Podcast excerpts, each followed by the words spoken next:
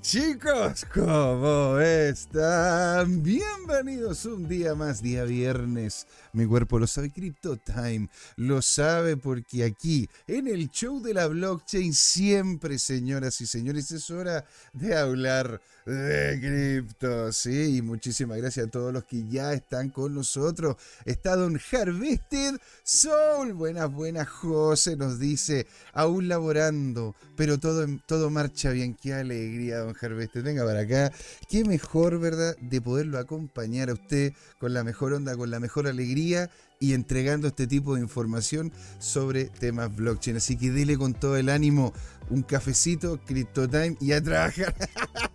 Maravilla, señoras y señores. Qué buena onda, señoras y señores. Quería comentarles lo que hoy día vamos a tener. Tenemos un programón y estamos con el invitado y claramente de todos los días viernes, Don Patricio Ibarra, Patricio 30K para los amigos, lo cual nos, nos va a venir a comentar qué es lo que ocurre, ¿verdad? Con el tema del Bitcoin, porque todo lo que terminó subiendo, ¿verdad? El día anterior, hace tres días, terminó bajándolo completamente ayer. Para hoy día algo tenemos de alza. Tenemos que ver qué es lo que ocurre con eso, este falso breakout tenemos que ver si es que esto implica algo que tenga que ver con noticias, tenemos que revisar eso también y lo vamos a hacer con don Patricio largo y tendido el día de hoy, ¿no es cierto? En la primera patita comentando y conversando sobre Bitcoin en específico para que podamos irlo desgranando como corresponde, ¿verdad? También darle las gracias a nuestros nuevos suscriptores del canal, qué alegría tenerlos acá en la plataforma rojita, rojita. Les comento inmediatamente las personas que nos ahora, ahora comparten con nosotros, ya casi llegando, señora y a los 700 seguidores en el canal. ¡Qué alegría! Nuevo suscriptor, Weiser, Don Pablo, nuevo suscriptor, Don Pablo, Pedro Andrés Anthony, que estuvo comentando, Antonio Leiva, nuevo suscriptor, Sheila, muchas gracias, Andrés Vargas también comentando, Andrés, muchas gracias, Ángelo, comentando, James Gallego, Silvia, Trending que también está por ahí, Doña Mari, que comentó algo, Mixer, que está con nosotros y en la plataforma moradita, moradita. Tenemos con nosotros, ¿verdad? Nuevos suscriptores también. Alejop92, que nos siguió, ¿verdad? Usuario desconocido, Damián 92222. Muchísimas gracias a ti. Dos Patas Negras, Salamanca.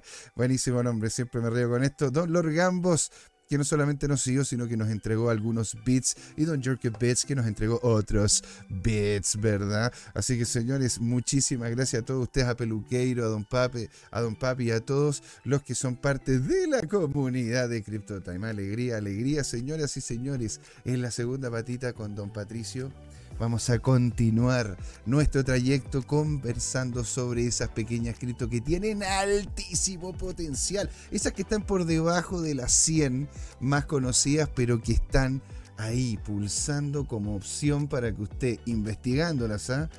porque nada de esto, ¿verdad? Es una asesoría financiera, solo una opinión informada. Usted pueda revisarlas y tomar su decisión al respecto, señoras y señores. No le damos más vuelta, ya lo tenemos tras bambalina a don Patricio Ibarra listo para poder comenzar. Así que acá parte Crypto Time, señoras y señores, porque es hora de hablar de criptos.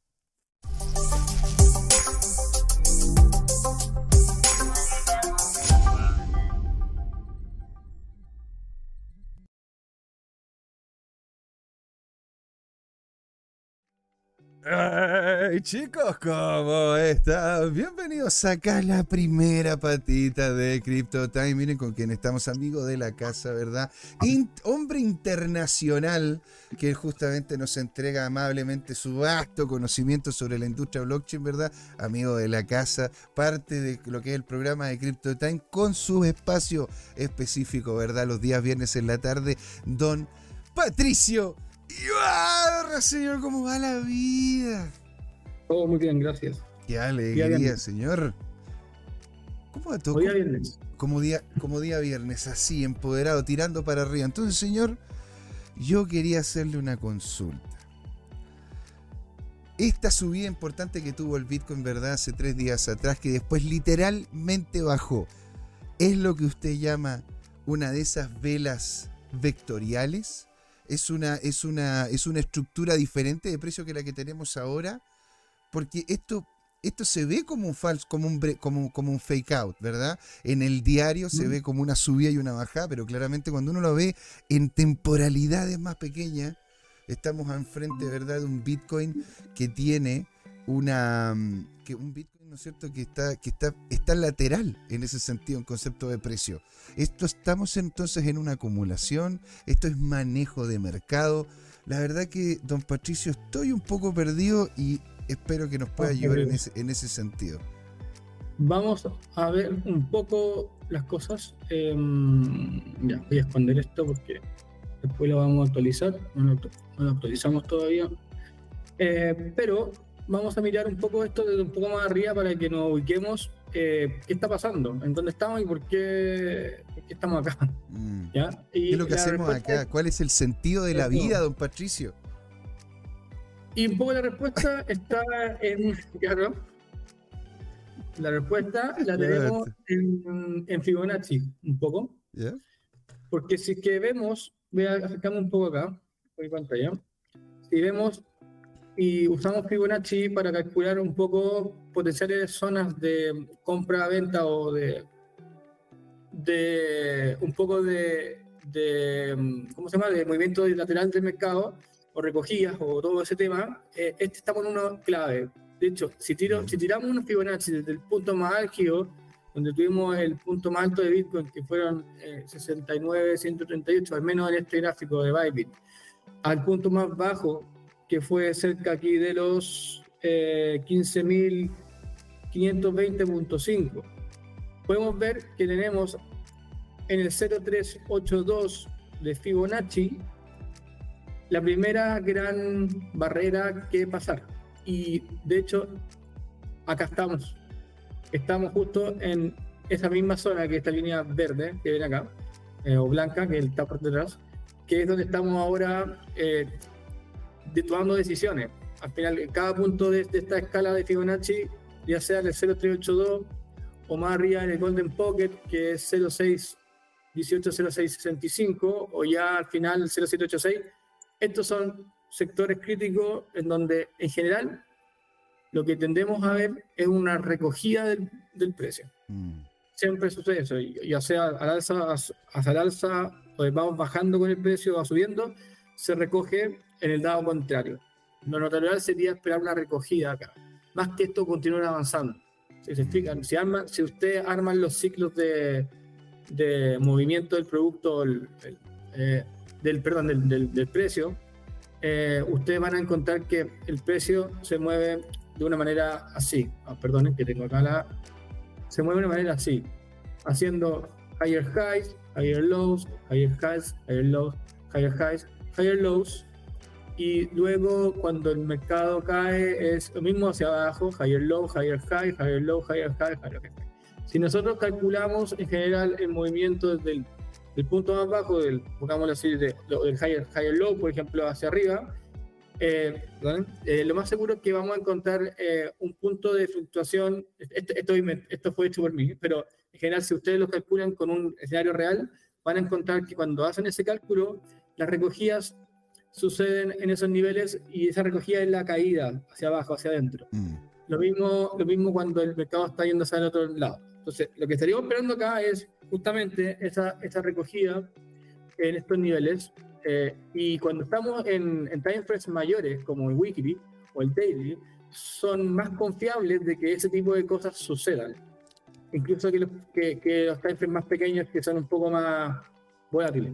Entonces, eh, es, normal pensar que acá podríamos tener una recogida. Hay mucha gente que dice eso, yo creo que va por allá. Mm. De hecho, el, el mercado perdió fuerza y ahora estamos viendo divergencias a la baja que les voy a mostrar enseguida, o sea, a la caída, short.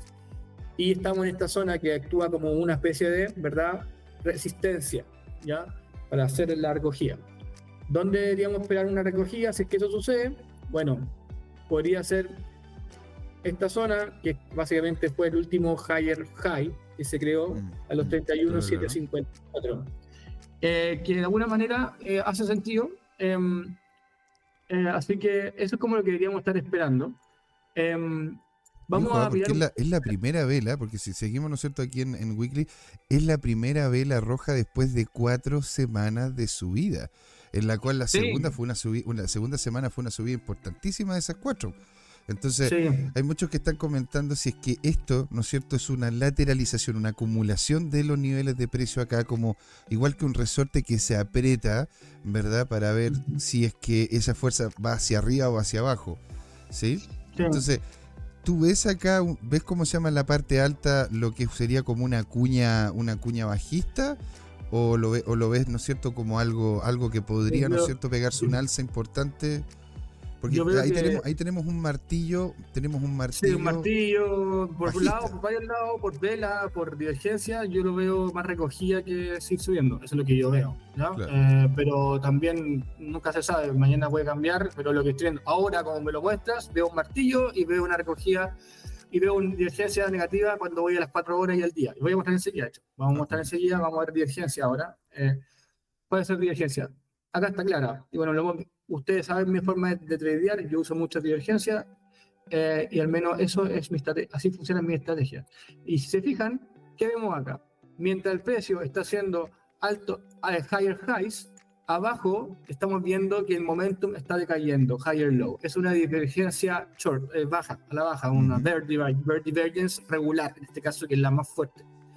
Em, entonces, eso uno. Después, como sabemos, eh, no sé si lo creo que lo he dicho un par de veces en el programa, pero al final tenemos las divergencias, tenemos momentum, pero al final el king es el money flow.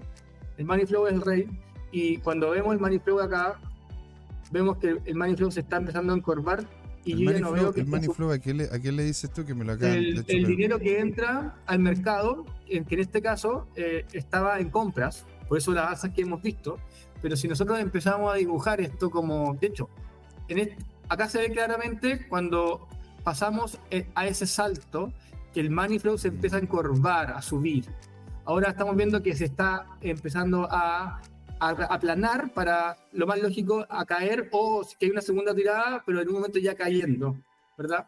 Pero ya vemos ese, cuando ya vemos ese patrón es porque hay que empezar a mirar en las divergencias y esos son patrones. Para mí, money flow es, lo más fuerte que hay de todo. Yo puedo ver el estocástico que tengo atrás, el RCA y todo, pero cuando veo que hay money flow entrando con compra, con compra, con venta, lo mismo el estocástico o el RSI que tenga arriba. Si entra plata, entra plata. Ahora lo que estoy viendo es que sí, la plata está entrando, pero estoy viendo que se está empezando a planar y está haciendo la curva hacia abajo. Eso es lo que yo puedo extender. Mm. Claramente estoy mm. haciendo una historia, no lo sé. Ahora, lo que yo estuve viendo algo interesante que no lo había visto, no lo había lanzado acá en el programa, pero sí he estado probando bastante. Y fue algo que yo partí haciendo cuando partí tradeando, de hecho, que fue en vez de tradear con, eh, con las velas regulares, em, tradeaba antes con las velas eh, de Hekinashi y volví a eso durante la última semana. Eh, porque que estaba tratando de entender bien el money flow. Y me di cuenta que con Heikinashi, al menos, y este indicador que estoy ocupando yo acá, que no es Market Cipher, por los que lo conocen, es Pumanchu, que es gratis, lo pueden encontrar. Probé otros indicadores, por Market Liberator, también que, hay que pagar una, una, una, comisión, yo lo tengo. Cualquiera de esos me pueden preguntar, yo, yo ya he manejado los, los tres, y en teoría, entre pagar Pumanchu, lo único que por lo que pagaría Market Cipher es por el money flow, que es el mejor que hay y estoy tratando de buscar con Bumanchu, porque Michael, Michael Liberator no lo tiene tan bien. Em, de hecho, Michael Liberator tiene tal, tal cual los momentum, pero el, el, el Money Flow, que es esto verde y rojo, se parece más el de Bumanchu con el de Michael Cypher, y últimamente han tirado un par de actualizaciones de Bumanchu. Y lo que puedo ver acá, cuando pongo en, en, en veo más claro el movimiento, porque se me, lo que hace Hakinachi es, es, es, como, ¿cómo podría serlo? Es suavizar los movimientos, ¿verdad? En parte. Y o estandarizarlo y suavizarlo. Entonces. De hecho, de hecho, los días lunes que estamos, ¿no es cierto?, con don Luis Armando González, él, para poder hacer... ¿Lo va con Hekinachis? Él, él, ocupa, él ocupa Hekinachi. De hecho, si usted quiere saber, señores señor, de qué se trata la Hekinachi, tenemos un video en donde justamente don, don, don Luis Armando González nos comenta cómo es que se hacen estas velas y cómo las podría usted utilizar, porque en definitiva permiten ver desde una ver, con mayor claridad cuáles han sido los momentos de subida y los de baja. ¿sí? No te muestra exactamente lo que ocurrió en el mercado. Te muestra tendencia, te muestra trend. Exacto. Eso muestra bastante. De hecho, acá vemos, eh, si a uno es un trader y, y tradea con diario weekly y ve estas seguidillas de vela verde, uno se mantiene nomás adentro hasta que ya ve, no una, sino que tal vez que una vena completa cerrada. Acá tengo una, una, una mini sombra. Eso para mí es, sigue siendo indecisión. Tal vez no tanto, pero cuando hay una sombra arriba abajo, ya sea aunque sea pequeña, entre día lo que dice Hekinachi que hay una indecisión.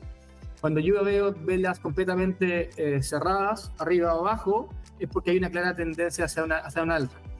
Y, vemos acá toda esta zona, mm. Sí, hay una subida, pero están todo como en veras indecisiones, no está como claro, por eso que estamos estancándonos un poco. Porque ya llegamos a un punto de, de, de Fibonacci que nos está diciendo, oye, acá es posible que haya una, una, venta importante para, para volver a, a, liquidar a personas que están abajo y tener más plata en el mercado de nuevo, porque si no, ¿quién va a vender? ¿Ya? Acuérdense que el mercado funciona por comprar y vender, y si no hay más plata que alguien quiera vender, ¿de dónde se sacan? Hay que ir a buscarla abajo. Mm. Por eso se, mueven los, hacen los movimientos. Ahora, haciendo este ejercicio, que de hecho lo estoy empezando a ocupar más, sobre todo con, con, con mi estrategia, y me funciona mejor visualmente, si se fijan, tengo lo mismo, o sea, no cambia nada. Lo único que me cambia es que, sí, para la gente que nunca ha tradeado Kinashi y que le gusta tradear time frame más pequeño, ojo, que no es la mejor opción. Porque básicamente esa vela, no se sabe, tú no sabes dónde estás metido en realidad. Estás como por acá, por allá, el precio, y es, difícil de ver. Pero cuando estás como más viendo eh, cuatro horas un día, al día, un poco de trading, te puede servir, te puede servir también el swing trading en, en, scalping, no, no es recomendable este tipo de cosas. Em, pero, pero volviendo al asunto que quería mostrarles, si se fijan acá, yo tengo las mismas divergencias que vi con la forma las velas regulares. Eh, precio sube, acá un poco me cambió la, posición porque es otro tipo de vela, pero el, momentum baja. Chicos, igual no cambian nada, pero lo interesante es que si se fijan en el money flow, es más claro. Es más claro la forma en que se está haciendo. De hecho, ya veo que se está empezando a curvar hacia abajo. Lo último, si yo me acerco, me fijan, esta es una línea hacia abajo.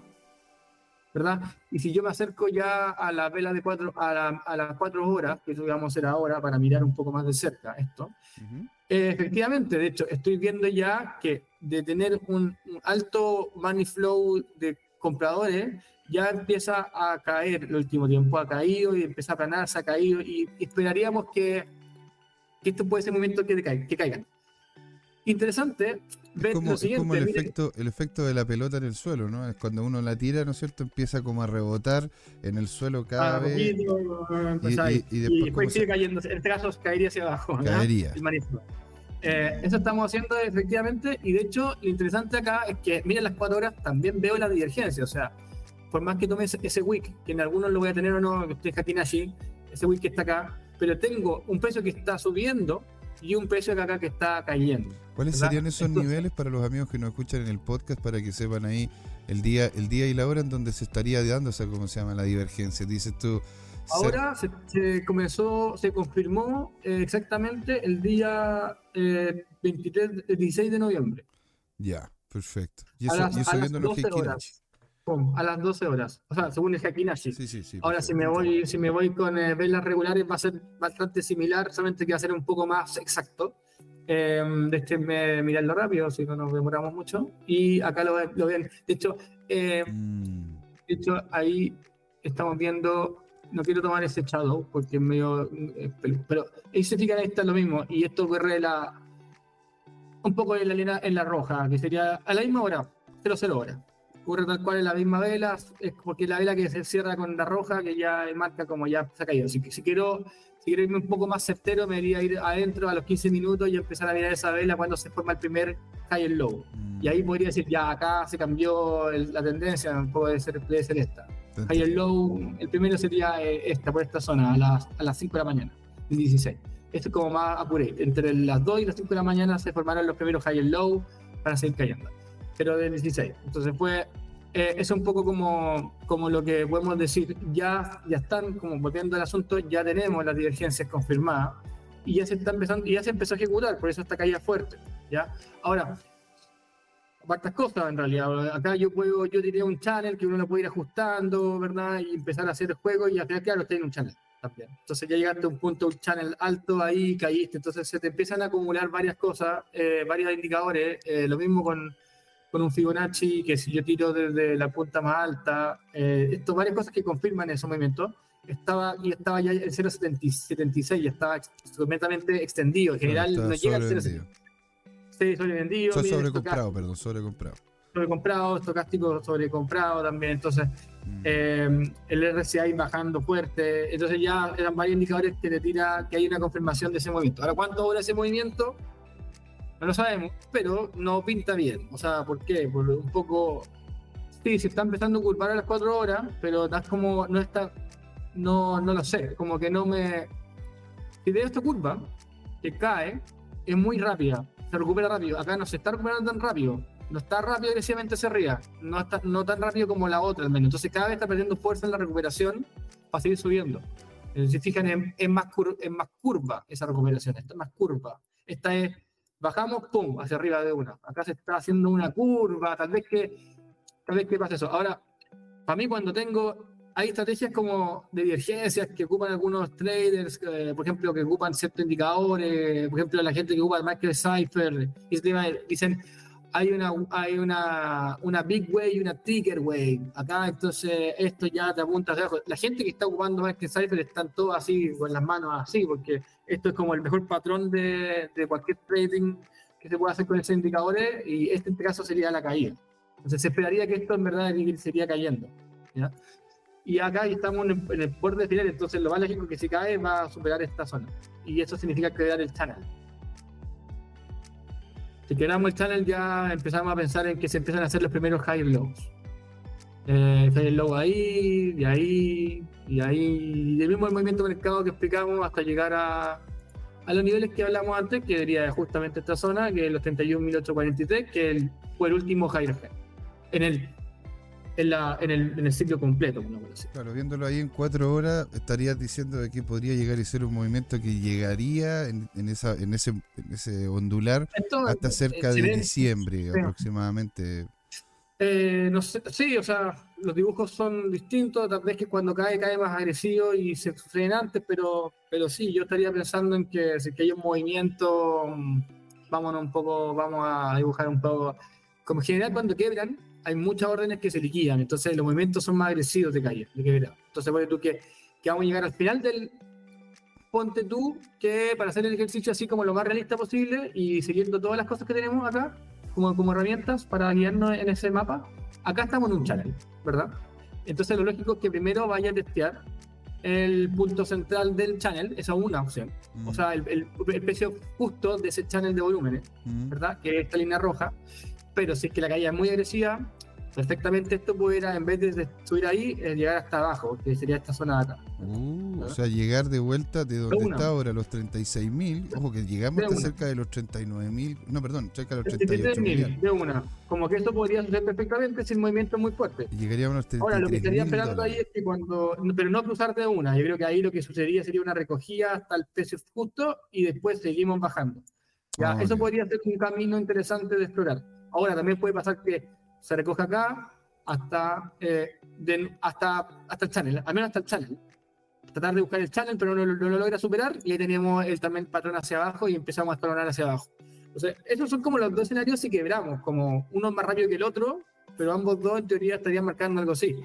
Ahora, perfectamente cuando vemos este movimiento, si que esto no cruza fuerte hacia abajo y vemos que se aguanta acá y vuelve a tocar arriba, de alguna manera siempre tenemos la posibilidad de que el mercado acá reaccione y sigue avanzando. Como que un poco siempre está ese camino, porque al final seguimos estando en un volumen, en un rango de volúmenes. lata, En un rango de volúmenes de precio que se marca con, las líneas azules. Entonces, en teoría, estaríamos en el rango. Es factible que, que sigamos acá adentro o que veremos hacia arriba. Pero, pero, pero cuando suenen estos momentos fuertes, hay que ver que se liquidan todas las posiciones y la gente se empieza a asustar es más probable que vayamos a recogernos hasta los 31.843, que era lo que finalmente estábamos buscando, como viéndolo desde un nivel del daily, eh, o del daily o del weekly, era lo que estábamos buscando que sucediera, que recogiera bastante, porque ya no, no parado el asunto de la subida, eh, y lo lógico, lo, natural y lo, saludable para que siga subiendo bien es que se recoja al menos, al menos a los 32, a los 31 31.8 exacto, eso es lo que te decía. Exacto. Eh, yo también lo estoy de hecho viendo acá a la par contigo, porque en realidad te encuentro Te encuentro mucho la razón, estoy viendo mucha debilidad, los volúmenes también decrecientes, hay poco interés, veo, veo, ¿cómo se llama? También divergencias en varios lados. Estoy extendido, estoy extendido mucho en todos los indicadores, en todas las, en la semana, en el día divergencias para allá, para acá. O sea, se diría, como, em, se diría en buen chileno que se está estirando el chicle con los niveles de precio. O sea, por eso, y de hecho uno lo ve eh, también en las varas de Bollinger y está el precio completamente salido de ella, en, en, en, sobre todo en periodos importantes como lo que es la semana. Y, y, es natural de que iba a volver. Y de hecho, a ver, eh, don Patricio dice que puede terminar llegando hasta los 33 mil y la gente dice, chuta, pero si llegó cerca de los 40 mil son 10 mil dólares. Pero ojo, cuánto hemos subido desde esos momentos de, del invierno cripto. O sea, sería un reversal, un reversal sería como un retorno del precio que permitiría respirar y de ahí poder seguir avanzando en relación a las necesidades que, que, indique el activo. Entonces, por eso yo no encuentro concepto de que esto sea tan apocalíptico. ¿ah? Y ojo, ¿eh? que no. le mandan a usted un gran saludo desde el chat, ¿no es cierto? Web3 Chile, chiquillos del chat, gracias.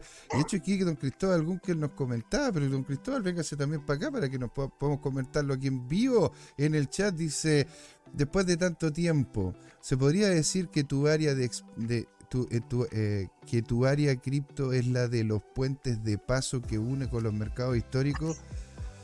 Em, es para largo y la verdad que es una muy buena pregunta. No sé, ojalá poder vincularlo. De hecho, aquí don Patricio está utilizando los estocásticos y formas en las cuales hacíamos evaluaciones en los mercados tradicionales mucho antes de que llegaran las criptos. Así que, y también la idea de esto, y, yo creo también cierto de que don Patricio lo, apoya también, es que de que las criptos sean parte de tu portafolio, que no sean ¿no cierto? la completitud de él. La idea. De la mayoría de los, de los, millonarios en cripto pasa todo, pasa, pasa todo a real estate. Muchos pasan parte del real a real estate, en varios. Sí, de hecho eso es lo que se ha visto, o sea, de que se hacen mucho, se hacen buenas ganancias en el mundo. Buenas pasadas y se van a real estate donde se quiere estable allá, más que en cripto. De hecho es más estable que el dólar y todo el real estate, sube nomás, todo sube. No sé, no sé dónde baja en realidad, a menos que haya una guerra, ahí sí. Pero en general solo sube, se, acaba, se está acabando el land, la tierra, ¿no? El agua, la tierra se acaba, entonces al final son cosas finitas que hay que, que suben nomás. Bueno, a ver, y, está en buena, en buena compañía. Si usted está comprando propiedad, está en buena compañía porque el tío Bill está comprando una cantidad de, terreno allá en Estados Unidos que no es nada menor. O sea, eh, ahora se está convirtiendo literalmente en uno de los en uno de los tenedores de tierra más importantes. Así que, así que eh, la idea de esto, don Cristóbal Bunkel, don Cristóbal la idea de esto sería, ¿verdad?, eh, que usted pudiese tener un portafolio lo más diverso posible. Nosotros como, como, queríamos, como queríamos también educar y, y, mostrarte lo que ocurre, lo que ocurre dentro de esta industria, estamos de forma consistente, ¿no es cierto?, mostrando esta área de las finanzas, que son las finanzas descentralizadas. ¿sí? Eh, eh, ahora, hemos visto, eh, hemos tenido programas en conjunto, de hecho, con don Alonso Moyano, estuvimos conversando de cómo poder diversificar, hablamos de fondo mutuo, de fondo de pensiones, estuvimos hablando también sobre depósitos a plazo, acciones, cómo poderlas comprar, etcétera, etcétera. Cosas que, de hecho, si ustedes quieren, ¿no es cierto?, la pueden ir a ver. Ahí está el playlist, ¿no es cierto?, de lo que son los programas, lo pueden buscar en detalle, señoras y señores. Así que felices en ese sentido. Don Patricio, volvemos a usted. Sí, a mí me gustaría mucho que el precio de Bitcoin, al menos antes de pasar a ver otro asset, eh, bajara. Y, ojalá y bajara eh, no solamente a los 31.823, me encantaría que bajara a detectar esta zona de volumen en el anterior, eh, porque eso marcaría un piso muy fuerte. Si llegamos a bajar y, y a esta zona ahí abajo, acá donde está esta línea, donde está este volumen, un sector de volumen, y esto se transformara en, un, en una especie de soporte, sería, sería bueno, sería muy bueno, porque esto significa que ya no volvemos Astronomical Bitcoin Price Prediction from Digital Investment. ¿eh? Em, pero eso hay que viéndolo, hay que viendo cómo se ejecuta, pero en el corto yo, lo que yo veo son divergencias, veo extensiones de, de sobrecompras y de compras y y no lo veo como que salte hacia arriba fuerte, pero nunca se sabe, porque este movimiento que vimos acá nunca tampoco fue, ¿te acuerdas cómo fue? ¿no? Ese movimiento subió en, una, en, menos de una hora, en cinco minutos, eso subía. Fue una cosa, bueno, es que también por el tema de, los ETF que están dándose vuelta. De hecho, señor, aquí tengo Sí, por el ETF fake, hermano, ¿te acuerdas? De, sí. Todo eso fue también parte de todo ese cuento y al final nunca pasó, igual se, el mercado quedó arriba. Y, ojo, ¿ah? porque de hecho aquí la gente está todavía comentando sobre el tema del ETF, o sea, es algo que se va a quedar en la discusión por lo menos un tiempo de aquí hasta el próximo año. Dicho aquí, aquí comenta un artículo la predicción, don Patricio, astronómica del precio de Bitcoin de la empresa de inversión digital CoinShares. Usted la conoce, ¿no? Estos niveles es lo que se podría ver si es que se llega a aprobar este ETF. Por eso por eso aquí lo comentamos, muchas veces estos movimientos que tiene la moneda es porque, bueno, todavía el mercado es pequeño y aparte de ser pequeño este mercado es... Eh, eh, los grandes actores que están entrando, y también tengo una noticia referente a eso, están haciendo de que estos, estos precios empiecen a tener muchísimas más fluctuaciones de lo que estábamos acostumbrados. ¿Verdad? Entonces, señores, ¿cuál es, cree usted, don Patricio, la proyección que tiene CoinShares sobre el precio de Bitcoin de aquí a un corto plazo. Cuando se llegue, ¿no es cierto?, a entrar en, funcionamiento los ETF. A ver, tírese, un, tírese, uno, a ver, tírese un número. Ah, no sé, 200 mil dólares. mira, 141 mil dólares el Bitcoin. ¿ah? El informe sugiere que el precio del Bitcoin BTC podría subir por encima de los 141 mil dólares en los primeros 12 meses después de que se apruebe el ETF al contado de Bitcoin en Estados Unidos, señor. Este cálculo se basa en el modelo de flujo de fondos publicado por el director de investigación Jeff Butterfield, que es de CoinShares. ¿No es cierto? Este modelo se basa en una suposición cautelosa. El ETF al contado de Bitcoin podría representar un mercado combinado de 14.4 billones de dólares a lo largo de los años. Por, un, por otro lado, si solo el 10% de los propietarios de estos fondos, el 10% de los propietarios de estos fondos invierte el 1% de su riqueza en el primer momento, podría llegar y tener una implicancia en el mercado de cerca de los 14.4 o sea, 14.400 millones de dólares. Este enfoque apunta a un potencial de repunte de cerca de un 300%, lo que podría registrarse para Bitcoin BTC en los primeros 12 meses después de que el ETF de Bitcoin salga a la luz, por la SEC. ¿No es cierto? Entonces, don Patricio, esta es la, esto, es la cosa, por, por, eso también se lo quería, le quería comentar, ¿no es cierto?, esta noticia, para que la gente sopese esto en el momento de que esté viendo, ¿no es cierto?, este, estos niveles de precio, porque también cuando nosotros estábamos viendo la caída de Bitcoin, ¿se acuerdan, ¿se acuerdan Patricio, cuando vimos el hombro cabeza a hombro? Que no fue. Sí. ¿Verdad? Después, como se llama, estuvimos viendo esta caída inminente que se venía porque todos los estocásticos estaban diciendo que era eso y no fue. ¿Verdad? Y esto todo tiene que ver con este, con, este impulso que se está viendo de parte de los institucionales tradicionales en involucrarse. Tanto así que le tengo otra noticia y con eso ya después lo dejo, lo dejo continuar, es para poder entregar el contexto de que hay que estar atento no solamente a los estocásticos, sino también a las noticias. De hecho, fue la noticia de Cointelegraph, que al final no era el tema del ETF, lo que nos generó un movimiento tan importante que a muchos, incluyéndome, nos terminó sacando del mercado porque estábamos incluso algunos apalancados, llegó a esos niveles y, nos mandó a freír espárrago al África. Señor Don Patricio, Fortune 500 Companies y Bitcoin, las principales empresas públicas, adoptan esta tecnología descentralizada, ¿verdad? A principios de este año, Coinbase informó que el 83% de los ejecutivos encuestados, 83% de los ejecutivos encuestados en el Fortune 500, en los 500 empresas más grandes de, de Estados Unidos, planeaban o tenían iniciativas blockchain en camino. Ok. ¿Verdad? Si bien esta perspectiva ha sido, mejorada, ha sido mejorada con los años, más ahora, más del 90% está de acuerdo en que los responsables de las políticas deberían desarrollar un nuevo marco regulatorio para poder colocar el lugar adecuado el propósito de las criptos. Aún así, ¿verdad? Incluso en, su, en, su, intervención en la conferencia Bezinga de Future Digital, Richard Whitman, el jefe de estrategia Web 3 de Google Cloud, dice, se manda esta, esta frase, don, don, Patricio. A ver, ¿qué opina usted? Porque en realidad está esto dentro de su, de su corner, ¿no es cierto? Está dentro de su ali. Google está más que Google es más que búsqueda. La empresa está arraigada en su profunda comunidad de desarrolladores y aprovecha las raíces para dejar huella en el desarrollo Web 3, que es lo que usted es experto en eso. Gran parte de las mismas comunidades que, de la misma comunidad de desarrolladores que ayudó a impulsar el auge de SaaS, eh, ¿cómo se llama? Software as a Service, ¿verdad? Software como un servicio, hace más de una década que está actuando como suelo para la próxima ola de innovación. Don Patricio se nos podría incluso meter, porque ya nosotros por lo general, como hablamos de temas financieros, comentamos de BlackRock, de Vanguard, de, de, de, Grayscale, porque eso es lo que en definitiva nosotros también nosotros manejamos. Empresas tecnológicas, don Patricio, al nivel de Google, ya está involucrada con Ethereum, tiene relaciones con Binance y ahora como parte, ¿no es cierto?, de los, como constructor de, lo que es el Internet moderno, está involucrándose fuertemente con Web3. Entonces, tenemos empresas importantes que están en esto. Están viendo, ¿no es cierto?, personas que tienen serio, que tienen, que tienen seriedad en, en, temas de, evaluaciones, viendo un Bitcoin muy por encima de los 100 mil dólares, ¿verdad?, por el tema del ETF.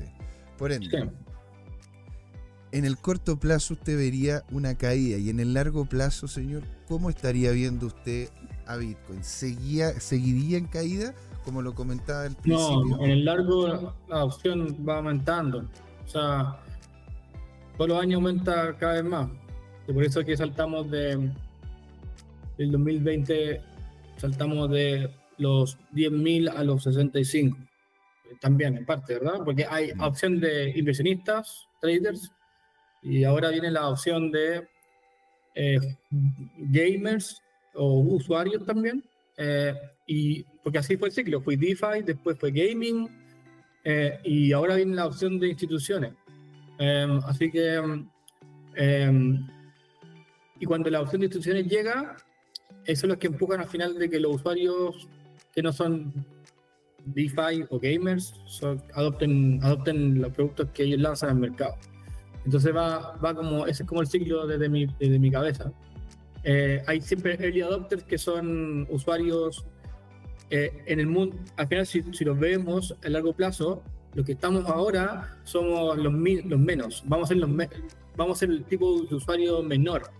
Después, cuando se adopte esto por instituciones y lo, lo empujen a la señora Juanita, las señoras Juanitas son los mayores.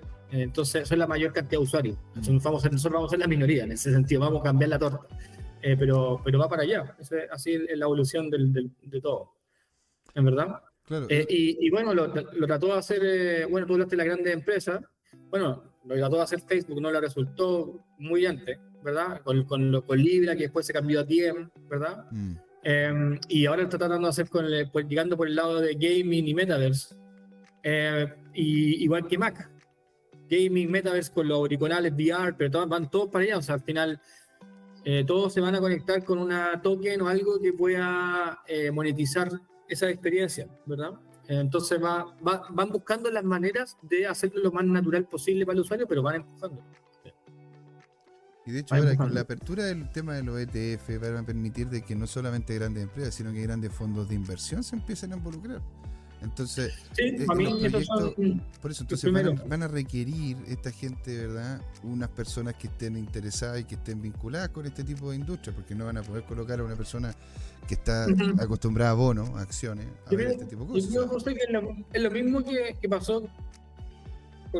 nosotros somos la camada de los usuarios finales, DeFi y gamers, que son los, dos casos más grandes de adopción, lejos. más. O sea, hay otros casos por ahí dando vuelta, pero esas son como las industrias que más se beneficiaron con esto, o sea, los usuarios que están metidos ahí son los que más se han beneficiado porque efectivamente todo el tema Web3, blockchain, cripto, eh, es más fácil o más barato o más profitable mm. eh, en, en, este espacio, en Web3, eh, cripto, blockchain, que en el mundo real para los gamers y para los DeFi para los inversionistas traders. Es más, nosotros no tenemos que pasar por brokers, no tenemos que pasar por acá, por allá.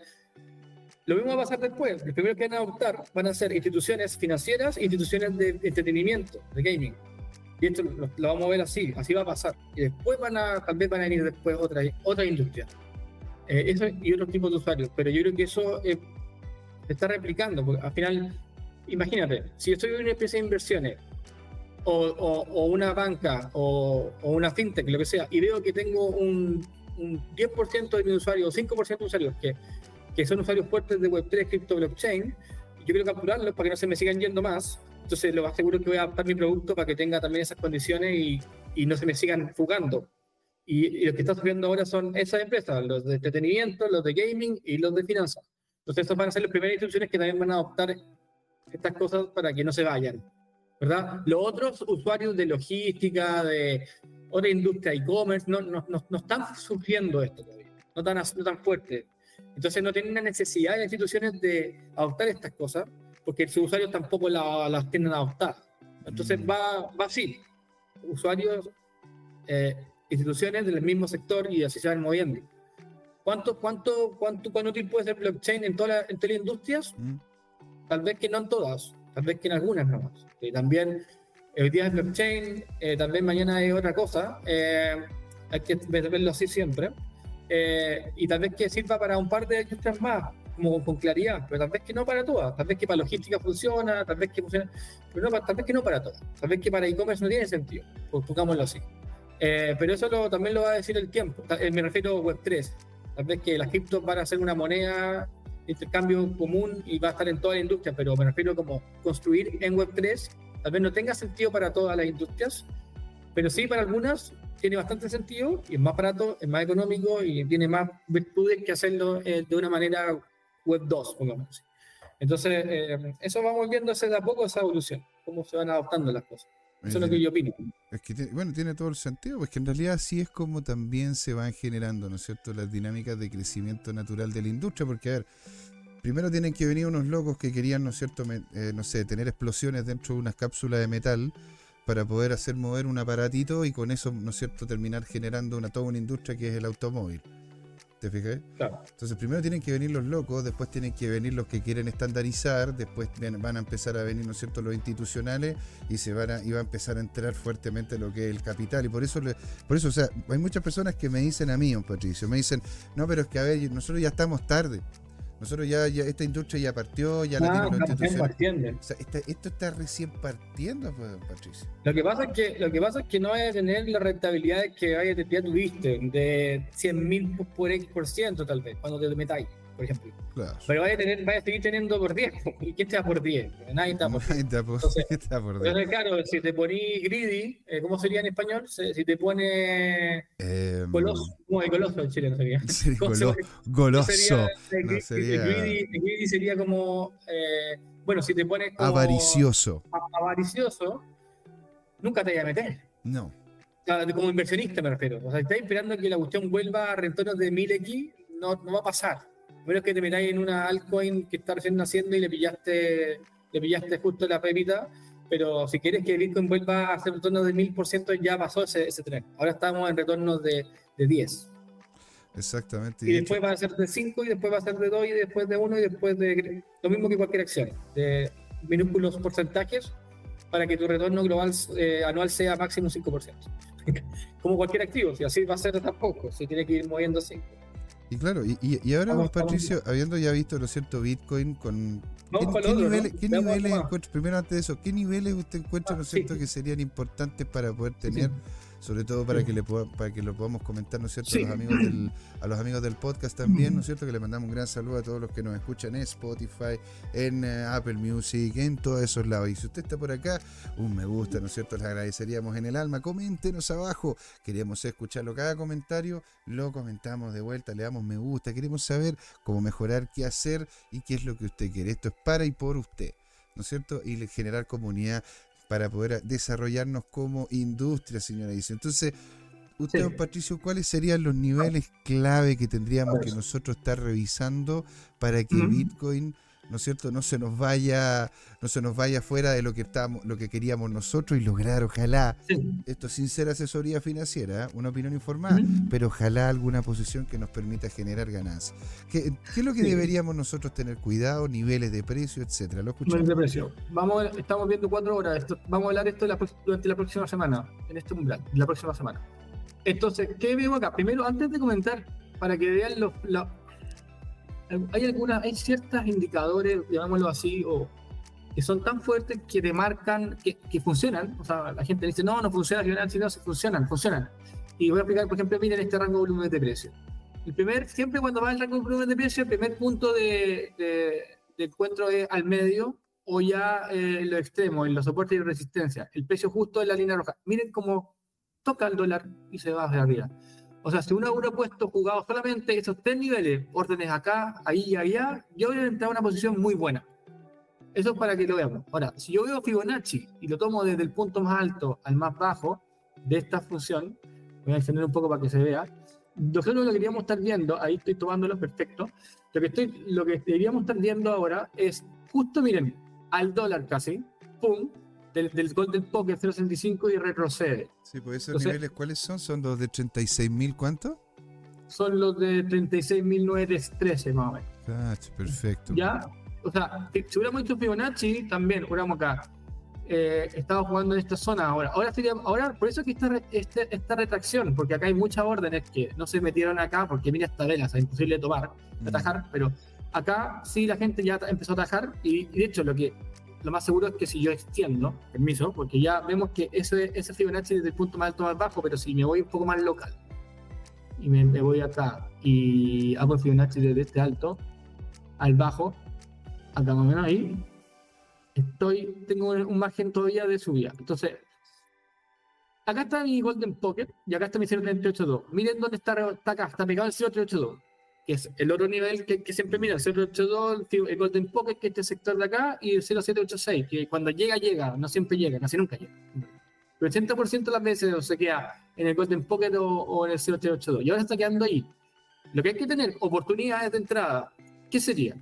Oportunidades de entrada sería, por ejemplo, una, poner una posición acá, al Golden Pocket, una más, esperando que haya una subida más de Bitcoin hacia allá arriba.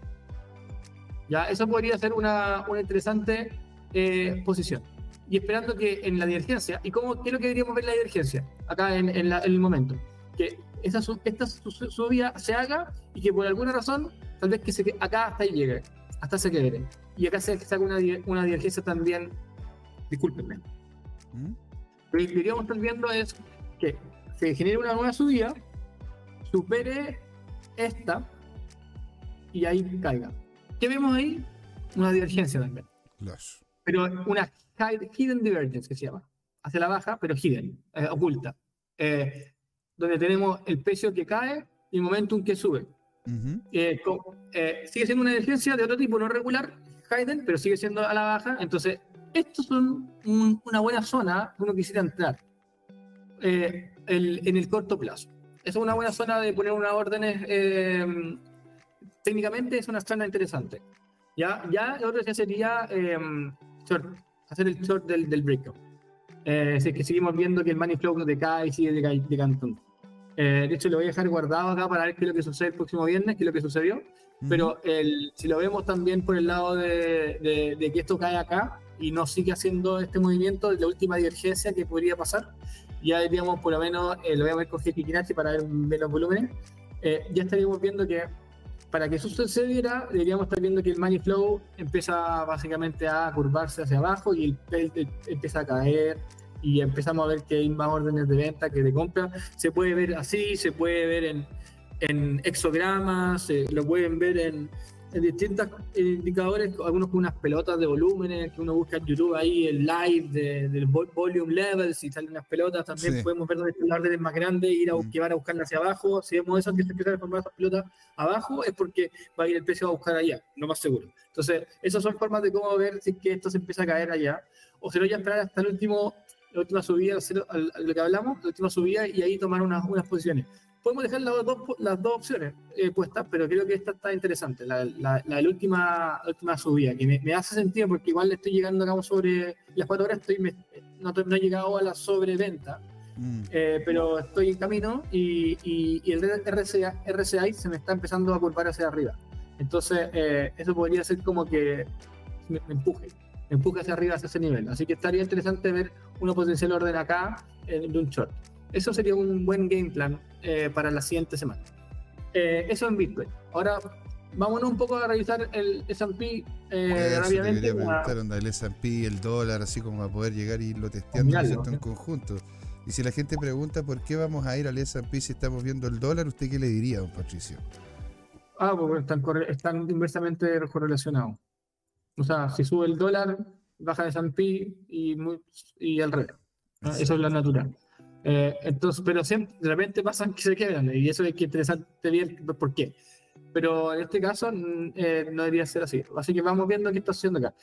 Uh, esto está bueno, yo no lo había visto desde la semana pasada. Eh, miren, esto, esto acá nosotros estamos en un patrón acá que se estaba formando, que de hecho estábamos siguiéndole este juego. Al final, lo que hizo el mercado fue esta subida muy agresiva. En vez de estabilizarse el precio, como que hizo ese movimiento rápido. Entonces, cuando, cuando vemos un movimiento tan rápido, es como que puede ser que no, no, siga estos patrones de, de, caída como de mercado, como de movimiento de mercado tradicional, como normal, esperable, de, de, de los niveles de, precio. lo que hizo ah, de una y, fue a quedar arriba y lo quebró. Lo que deberíamos estar esperando acá, eh, básicamente, podríamos ver, o sea, una especie de en algún punto que lo podemos calcular, eh, deberíamos estar viendo que esto empiece a tratar de buscar un soporte en, en, esta, en esta figura acá, en este patrón. Un soporte acá para luego seguir, subiendo. Ese podría ser un game plan interesante. Eh, a menos que todo, esto sea un, un breakout gigante.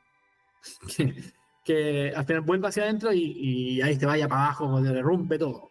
Porque si vuelve para adentro. de hecho, Mike, es, eh, pues, ¿cómo se llama? Mike el Burry, Michael Burry, ¿no es cierto? El de la gran. El, de, el del cerró, cerró las posiciones, Michael Cerró las posiciones.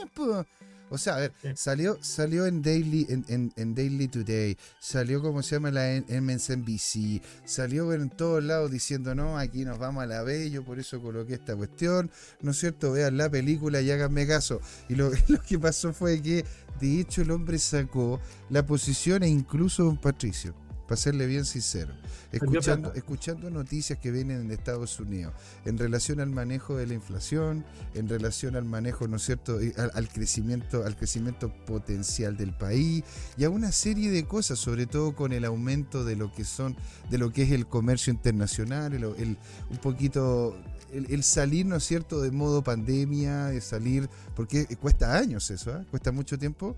Eh, estamos literalmente en una posición bastante interesante con Estados Unidos, que, se ve se ve positivo. Es loca la cosa, pero se ve, están, están algunos analistas diciendo que Estados Unidos tendría un buen desempeño el 2024. ¿Cómo lo estaría viendo usted? Eh, veamos, veamos, veamos cuando llegue el 2024. claro, cachemos ahí. O sea, veamos el dólar, vamos a ver el dólar al tiro, porque al final el dólar Estados Unidos es el dólar. Em, pero en S&P ya estamos, este sería un buen short. Mira, está extendido. Tiré un Fibonacci desde arriba al punto más bajo y estoy en 0786 y estoy sobre, estoy en la punta. Por eso que estamos haciendo esta recogida. Y de hecho ahí se está armando un double top. Clarísimo. En arriba hay un double top. ¿Ves?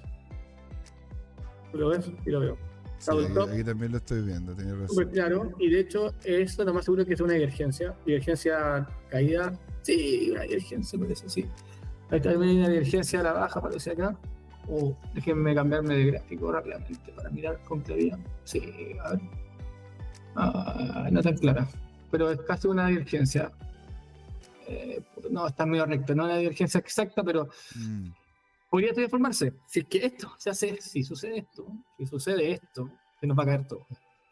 Si es que esto vuelve a tocar arriba a esta zona, a esta, este soporte que tengo puesto ahí arriba, eh, perdón, resistencia arriba, ya estaríamos formando ¿qué? Una divergencia. Una divergencia acá, un poco más alto, un poco más bajo, el precio sube, es una divergencia, una divergencia a la baja regular y acá el precio estaría cayendo. Entonces, eso ya podía marcar el, el fin de este ciclo alcista y caer para ir a buscar un poco los puntos que había mencionado antes, que era, era retestear eh, un poco esa salida de, esta, de, esta, especie de patrón de canal. Em, y eso va a asustar mucho, porque ah. eh, pues va a asustar, porque van a decir, eh, oye, pero qué, qué, está pasando? Digamos, también, y, y, y ahí o, caemos, y, y, acá es donde pasa, dependiendo qué es lo que sucede en esta zona, que puede haber black noticias y cosas que se acumulen y hay dos opciones, o esto actúa finalmente como un soporte, o definitivamente esto vuelve a ser un break, el, el breakout más grande de la historia y vuelve a entrar y, seguimos cayendo, y volvemos a retomar el, camino global bajista. Eh, todo se está yendo a la vez, pongámoslo así. Porque volveríamos a entrar a este ramo, y cuando entramos de nuevo al tramo, este está fuerte, eh, así que, y no para hasta abajo, así que ahí ya tomaríamos un poco esta senda de la caída.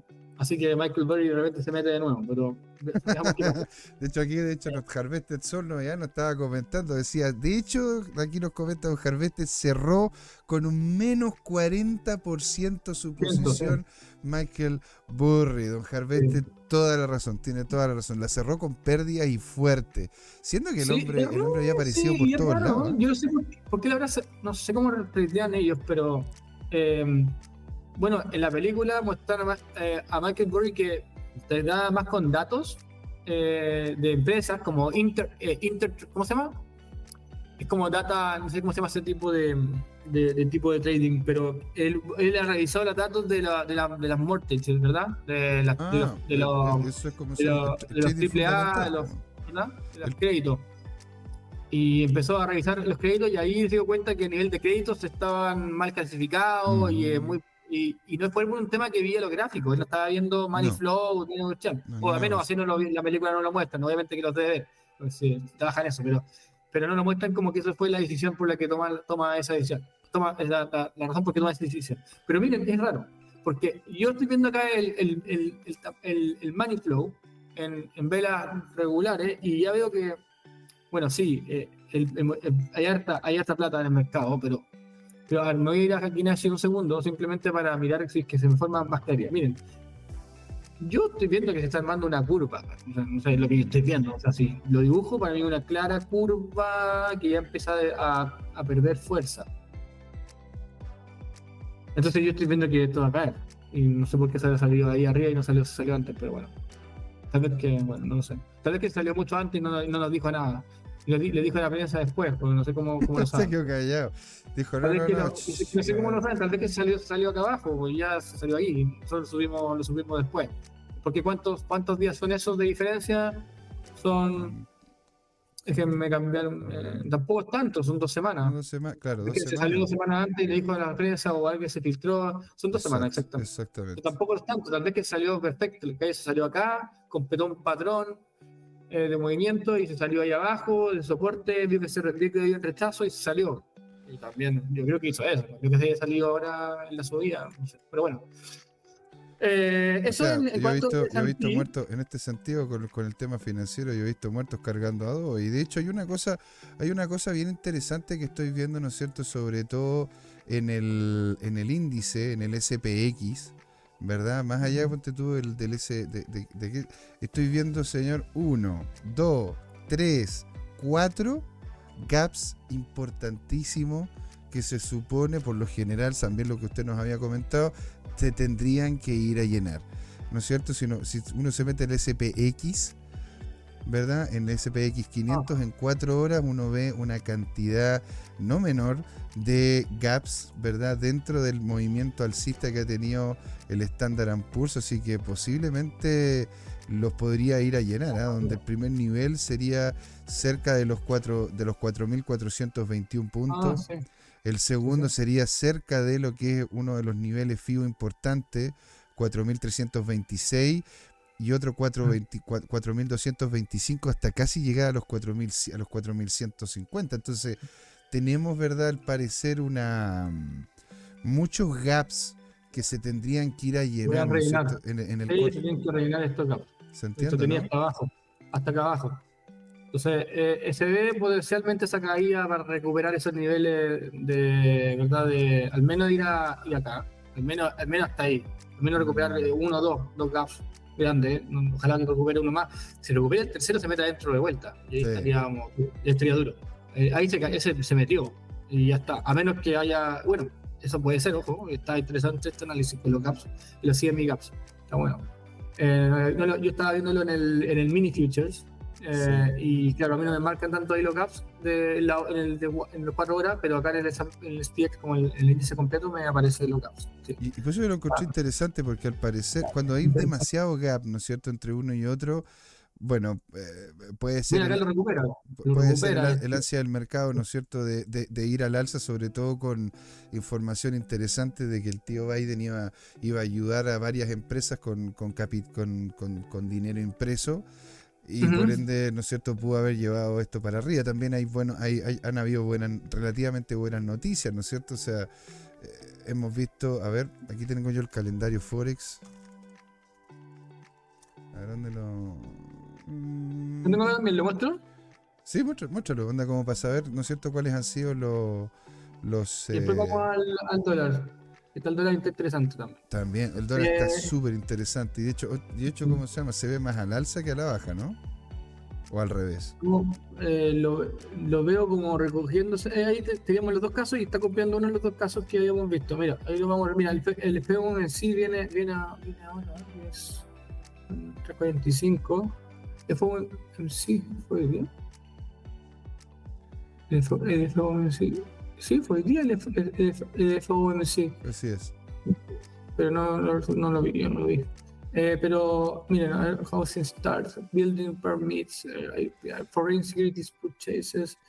Eh, en la curva a la derecha estamos viendo el, el, el, el anterior, el que se espera, el, el que se esperaba y el actual. Entonces, el que se esperaba, el que en teoría se tiene que cumplir, pero vamos viendo qué es lo que sucedió contra el actual. Eh, un poco más alto acá, un poco más alto acá, un poco más bajo de acá. Hay que buscar lo importante. Al final es el CPI.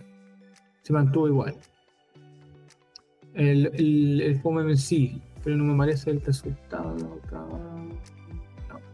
O sea, yo lo que estoy viendo es que ponte tú, han aumentado una cantidad importante los permisos para construcción. El TIC, ¿no es cierto? Cayó, cayó, cayó como se llama, cerca de 1.7 billones pero ojo, porque eh, el, índice, el índice de manufactura ha crecido un montón. A ver, porque hay una cosa también interesante que está ocurriendo en Estados Unidos que yo creo que va a ser importante y gravitante, no solo para el valor del dólar, sino para el valor del Bitcoin. Porque, ojo, cómo se han estado empezando a cerrar plantas en China por los problemas geopolíticos que ya todos conocemos, para que voy a, ¿cómo se llama?, empezar a hablar de ello, están empezando a abrirse, de hecho, muchas otras en Estados Unidos o en su defecto en México. De hecho, entonces, ¿qué es lo que está pasando? Es que el capital, de, el capital se está empezando a quedar más, entre comillas, en casa. ¿Verdad? Porque, a ver, la, relación, que, tiene Estados Unidos, Canadá y México es muy cercana, pues tienen, tienen ¿cómo se llama?, varios tratados, por ende, el dinero que anteriormente salía de Estados Unidos hacia lo que era China para poder hacer la compra de los productos manufacturados allá, se estaría quedando más en casa, siendo de que al haber mayor cantidad de dinero que se queda, permite mayor capacidad de ahorro, permite mayor gasto y una serie de otras cosas que eh, por eso mismo están viendo un aumento importante o interesante, ¿verdad?, de lo que sería la economía americana, digo yo no solo americana, sino incluyendo a Canadá y a México, todo lo que sería lo que es la economía de América del Norte, porque claro, Estados Unidos empezó a mirar más a China porque era más barato, pero el problema es que ahora China no es tan barato como antes era. Entonces hay otros actores que están empezando a ser harto más competitivos, como la zona del sudeste asiático e incluso México y Centroamérica. Te fijas que son lugares en donde se tiene una cantidad de mano de obra importante, muchas de ellos están abiertos, sobre todo con lo que están viendo que ocurre con, con El Salvador, a que entren nuevas empresas, que haya inversión, así que eso en definitiva termina afectando. Sí, y bueno, en verdad yo estoy viendo que, están muy buenas las cosas, mira, el CPI, que el índice muestra, el gráfico, a ver. Ajá, mira, mira, ah, antes de eso, mira, el CPI Básicamente el indicador que te marca el costo de vida se mantuvo igual. Ya, está bien, eso está bien. Pero pues, acá te está diciendo lo que tú estás diciendo. La inversión extranjera directas bajaron un punto de la, del anterior. Y, y eh, la venta en retail cayó, la gente empezó a comprar un poco menos. Entonces, no sé si eso, para mí eso no son cosas buenas, como de consumo, no sé, no lo veo tan claro. Eh, de hecho, lo único que me queda claro es que, claro, la gente no está gastando más, no siente que está gastando más plata, pero a la vez está comprando menos. Entonces se está como poniendo un poco más, un poco más defensiva. Pero, pero, pero bueno, eso. Eh, eso es lo que veo. No, no veo muchas cosas así como tan claro todavía. Como destacable, dices tú. Sí, nada muy destacable así.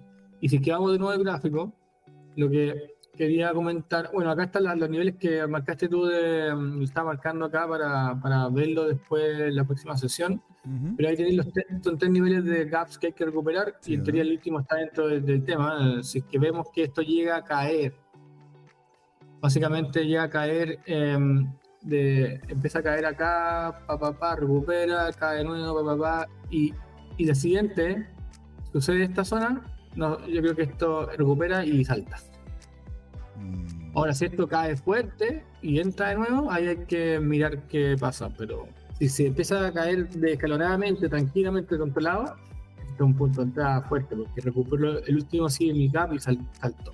Creo que eso estaría una buena posición de entrada con el S&P. Como para, poder em, esperar la caída y sería serían las posiciones en qué, en qué niveles de precio y cuáles serían las potenciales ganancias, porque también podríamos hacer una posición sería más o menos lo que queríamos ver, es eh, si que saltamos, si que entramos en el CME Gap, em, deberíamos estar entrando en más o menos en la zona de los 44.270 y 4.249. Y en rigor, eh, deberíamos sacar take profit, perdón, un take profit de esa posición hacia un long si, que hacemos un long, una buena opción, digamos que llega hasta acá, una buena opción sería retirar acá. Mm. Claro, el primer eh, mm. take profit a los 433, el segundo a los 4415, 4405, esa zona. Y un tercero es el que llega hacia arriba. Pero serían take profit interesantes para ese, para ese trade cuando salte hacia arriba. Ese sería un primer, primer tema. Ahora, ojo, esto es esto en teoría, em, esto es, esto, si cae acá, estamos cambiando de tendencia igual. O sea, ya está bien, quebró.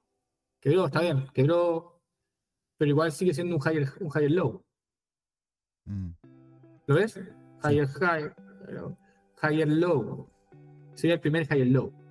Si es que esto lo sigue subiendo, ahora sería un higher low. Mm.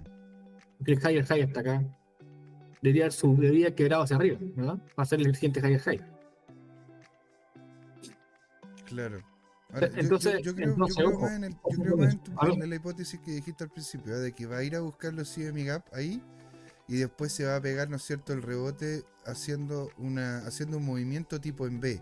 ¿Te fijas? Anda bajando primero. Puede ser esto mismo, tu movimiento hacia arriba. Y puede ser como sea un movimiento potencialmente. A ver, ningún tipo de estas cosas, nada de asesoría financiera, solo una opinión informada. Don Patricio, vamos a hacer un pequeño minúsculo, casi imperceptible intermedio, ¿verdad?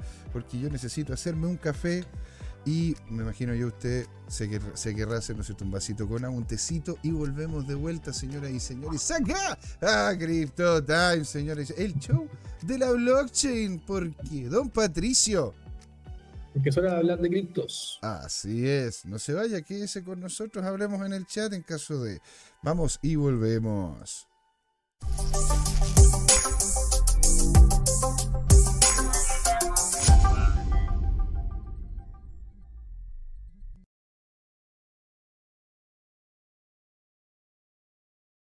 Hola amigas y amigos, antes de irnos les queríamos recordar que esta comunidad CryptoTime la hacemos todos, así que siempre invitados a nuestros canales de difusión en Twitch, Twitter, YouTube, LinkedIn y Facebook. Búsquennos como CryptoTime, con I latina, así, latinos como nosotros. Los esperamos para intercambiar información, hacer nuevos amigos y conexiones en este hermoso mundo del blockchain y las tecnologías descentralizadas. Los invitamos a suscribirse para recibir información sobre nuevos episodios y les mandamos un gran saludo de acá, Jorge Gatica y José Miguel. Nos vemos.